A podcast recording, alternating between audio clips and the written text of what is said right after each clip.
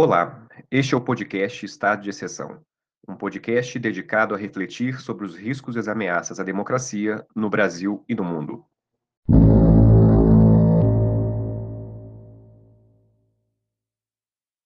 Este episódio é uma realização em parceria com o portal História da Ditadura, que publica a coluna Estado de Exceção. Para mais informações, acesse o site www.historiadaditadura.com.br.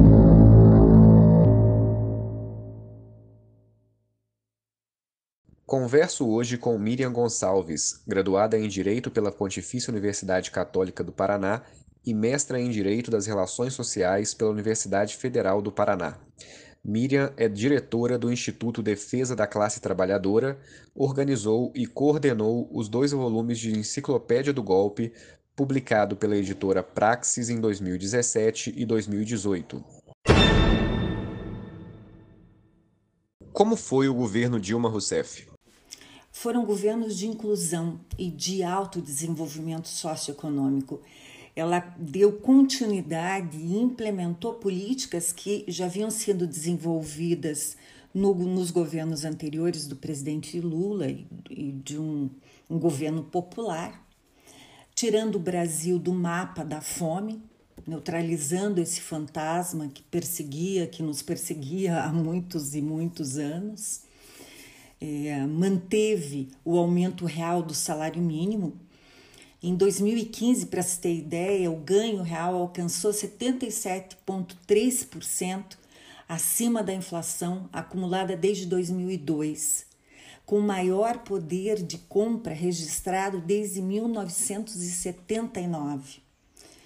Um dado importante é que o Brasil é, atingiu pleno emprego, ah, avançou e fechou 2014 com a menor taxa de desemprego já registrada, 4,8%, é, segundo o IBGE. Isso significa um desenvolvimento social muito grande.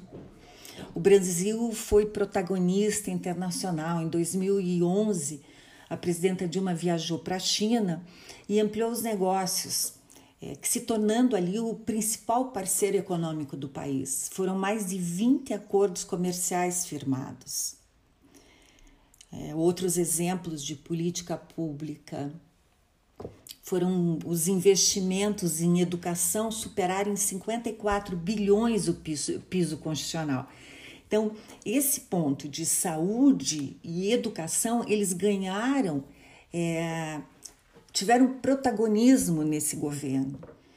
Em agosto de 2013, a presidenta sancionou a lei que destinava 75% dos royalties do petróleo e 50% do Fundo Social do Pré-Sal para educação, além dos 25% dos royalties é, para a saúde o ProUni e o FIES, né, os programas permitiram o ingresso de milhões de estudantes de baixa renda nas universidades. A lei de cotas foi aprovada em 2012. Ciência Sem Fronteiras. É, em 2011 foram concedidas 101 mil bolsas de é, estudo no exterior entre 2011 e 2014.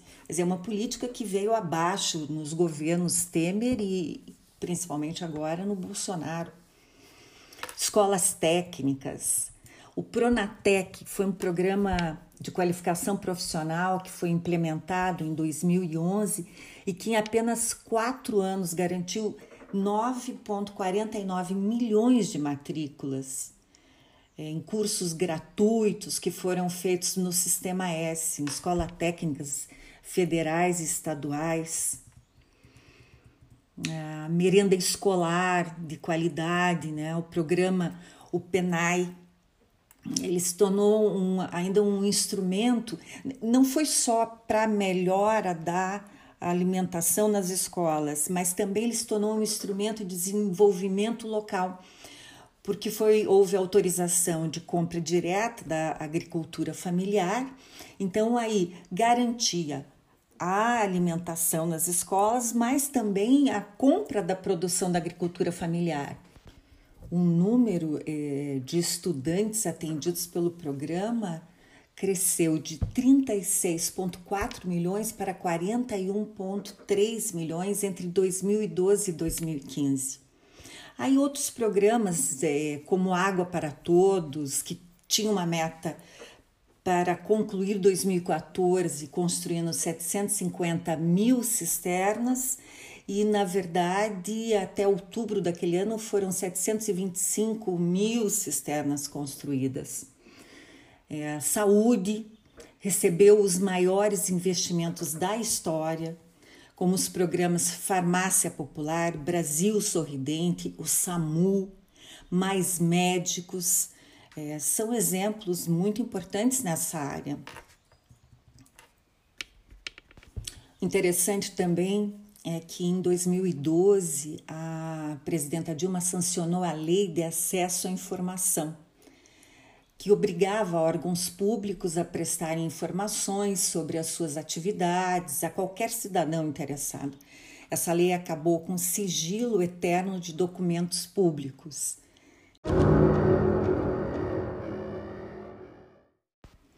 Pontos fracos. Eu quero me ater a dois. Um, a desarticulação da política.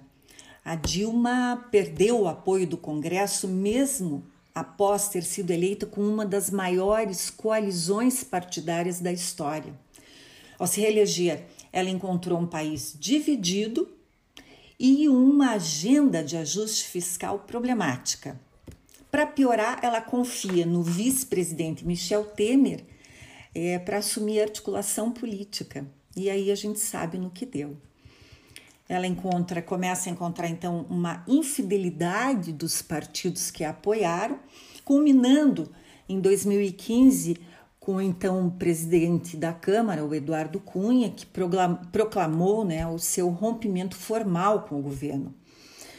Isso foi em julho de 2015. Em dezembro de 2015, o Cunha acatou um pedido de abertura do processo de impeachment contra Dilma, que havia sido protocolado em outubro. É só comparar o que aconteceu naquele momento com o que está acontecendo hoje. os inúmeros pedidos de impeachment que tem o Bolsonaro, aliás, muito bem fundamentados e que até hoje não houve abertura do processo.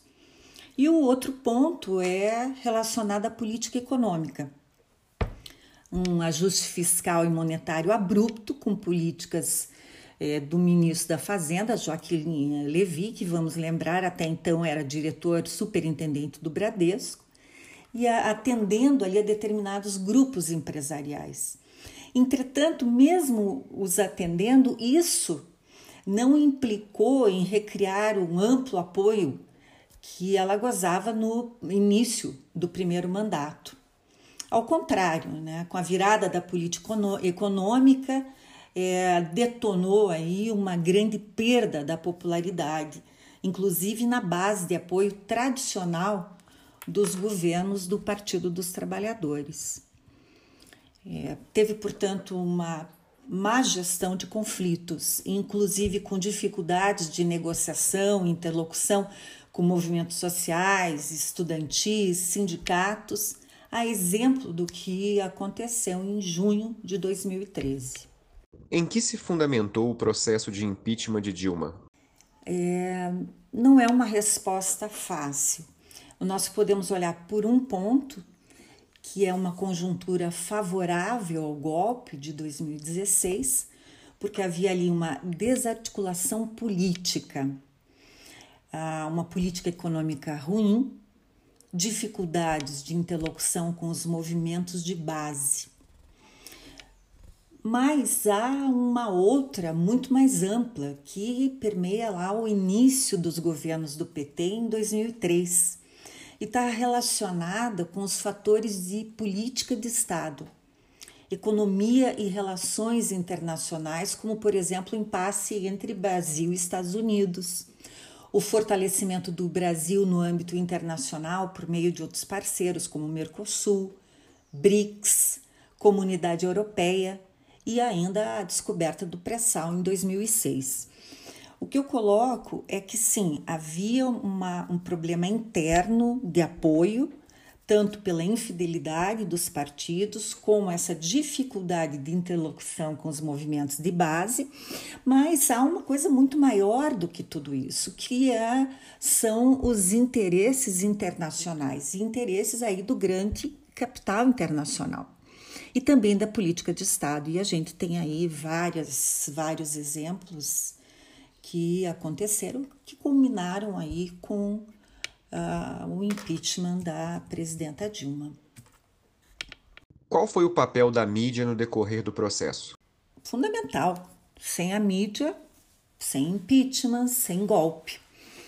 Eu quero lembrar que os protestos eles eram divulgados é, pelas redes de televisão com um horário marcado, local, aonde iam ser, quem ia estar, com detalhes coisa que eu nunca tinha visto em momento algum.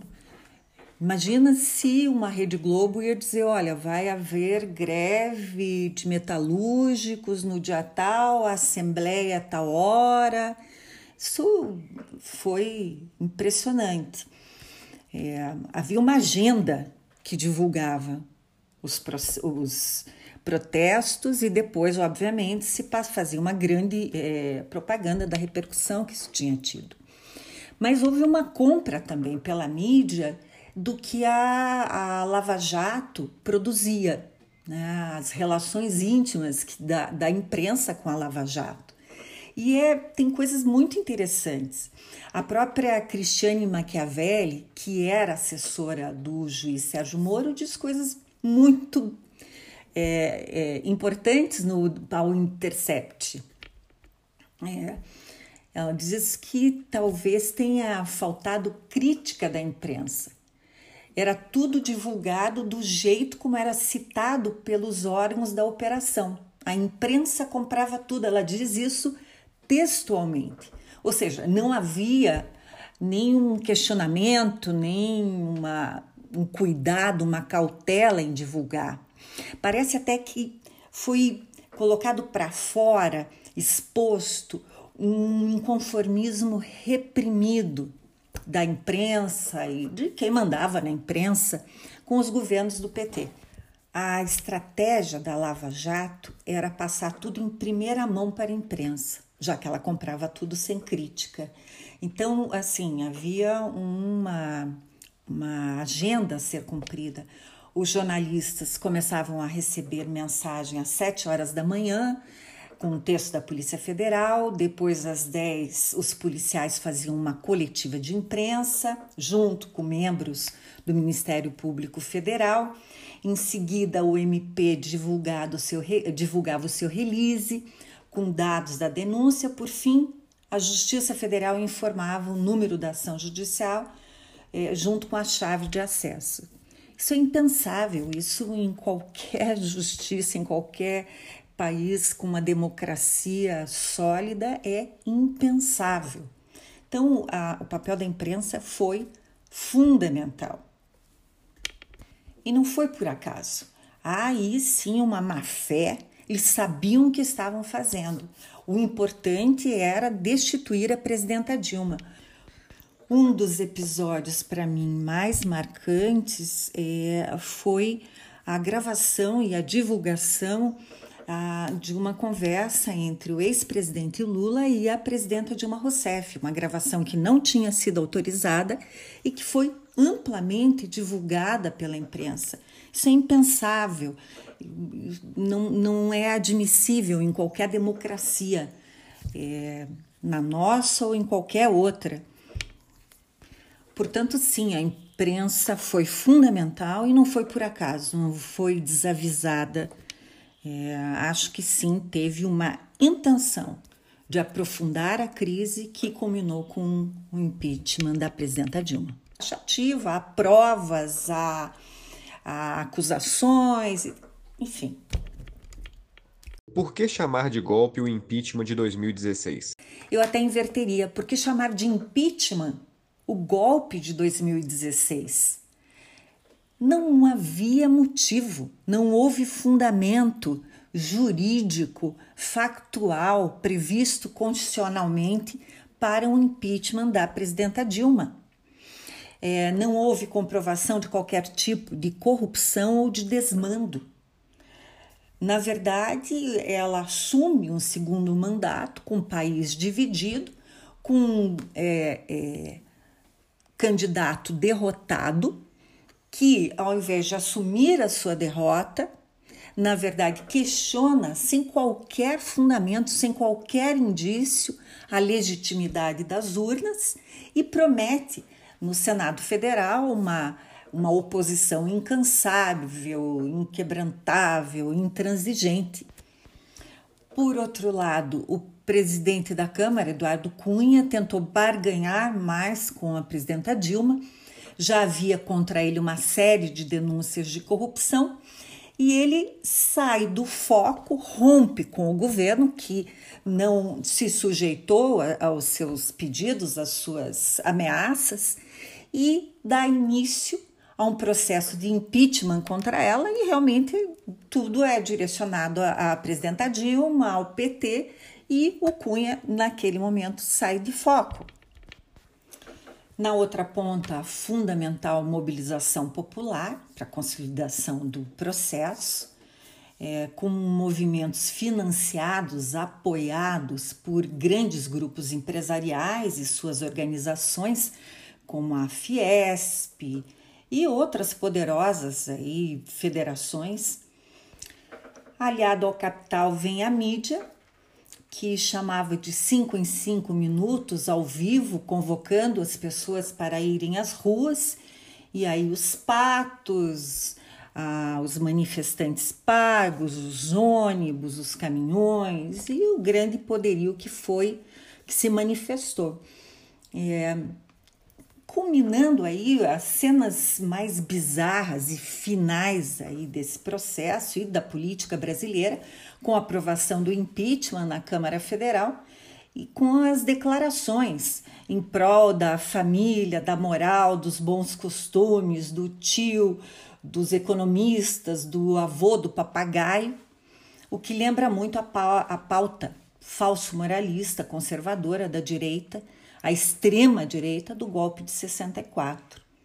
Foi um golpe de Estado, sim, articulado por aqueles que não aceitavam mais assistir ao avanço das classes trabalhadoras, é, galgando aí novas posições, frequentando os aeroportos, viajando para a Disney, dos filhos da empregada doméstica cursando medicina na Federal os governos do PT fizeram uma transformação social no país. E, incrivelmente, ao invés de ser apoiado, é, o que aconteceu foi a derrubada de uma presidenta legitimamente eleita, repito, sem qualquer fundamento para isso. Portanto, sim, um golpe de Estado. Passados cinco anos, quais as consequências do impeachment para a democracia brasileira? Vejo que a semelhança do golpe de 64, o golpe contra Dilma em 2016, ele rememora as possibilidades reais de volta à ditadura militar, de cassação de direitos, do fim do Estado de Direito, fechamento do Congresso, fechamento do STF.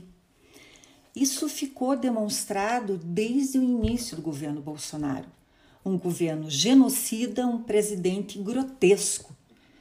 Não dá para esquecer a reverência de Bolsonaro à brilhante Ustra durante a votação de impeachment na Câmara Federal. É a ascensão dos discursos de ódio, das perseguições políticas, do fascismo no Brasil. Os riscos à democracia são enormes.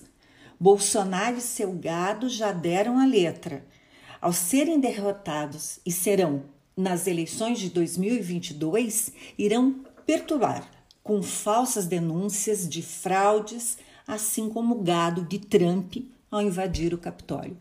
Isso sem a gente entrar, obviamente, em todo o que aconteceu nesse processo aí desses anos, desses anos de mandato, na destruição é, do estado social, das conquistas do povo brasileiro e da classe trabalhadora.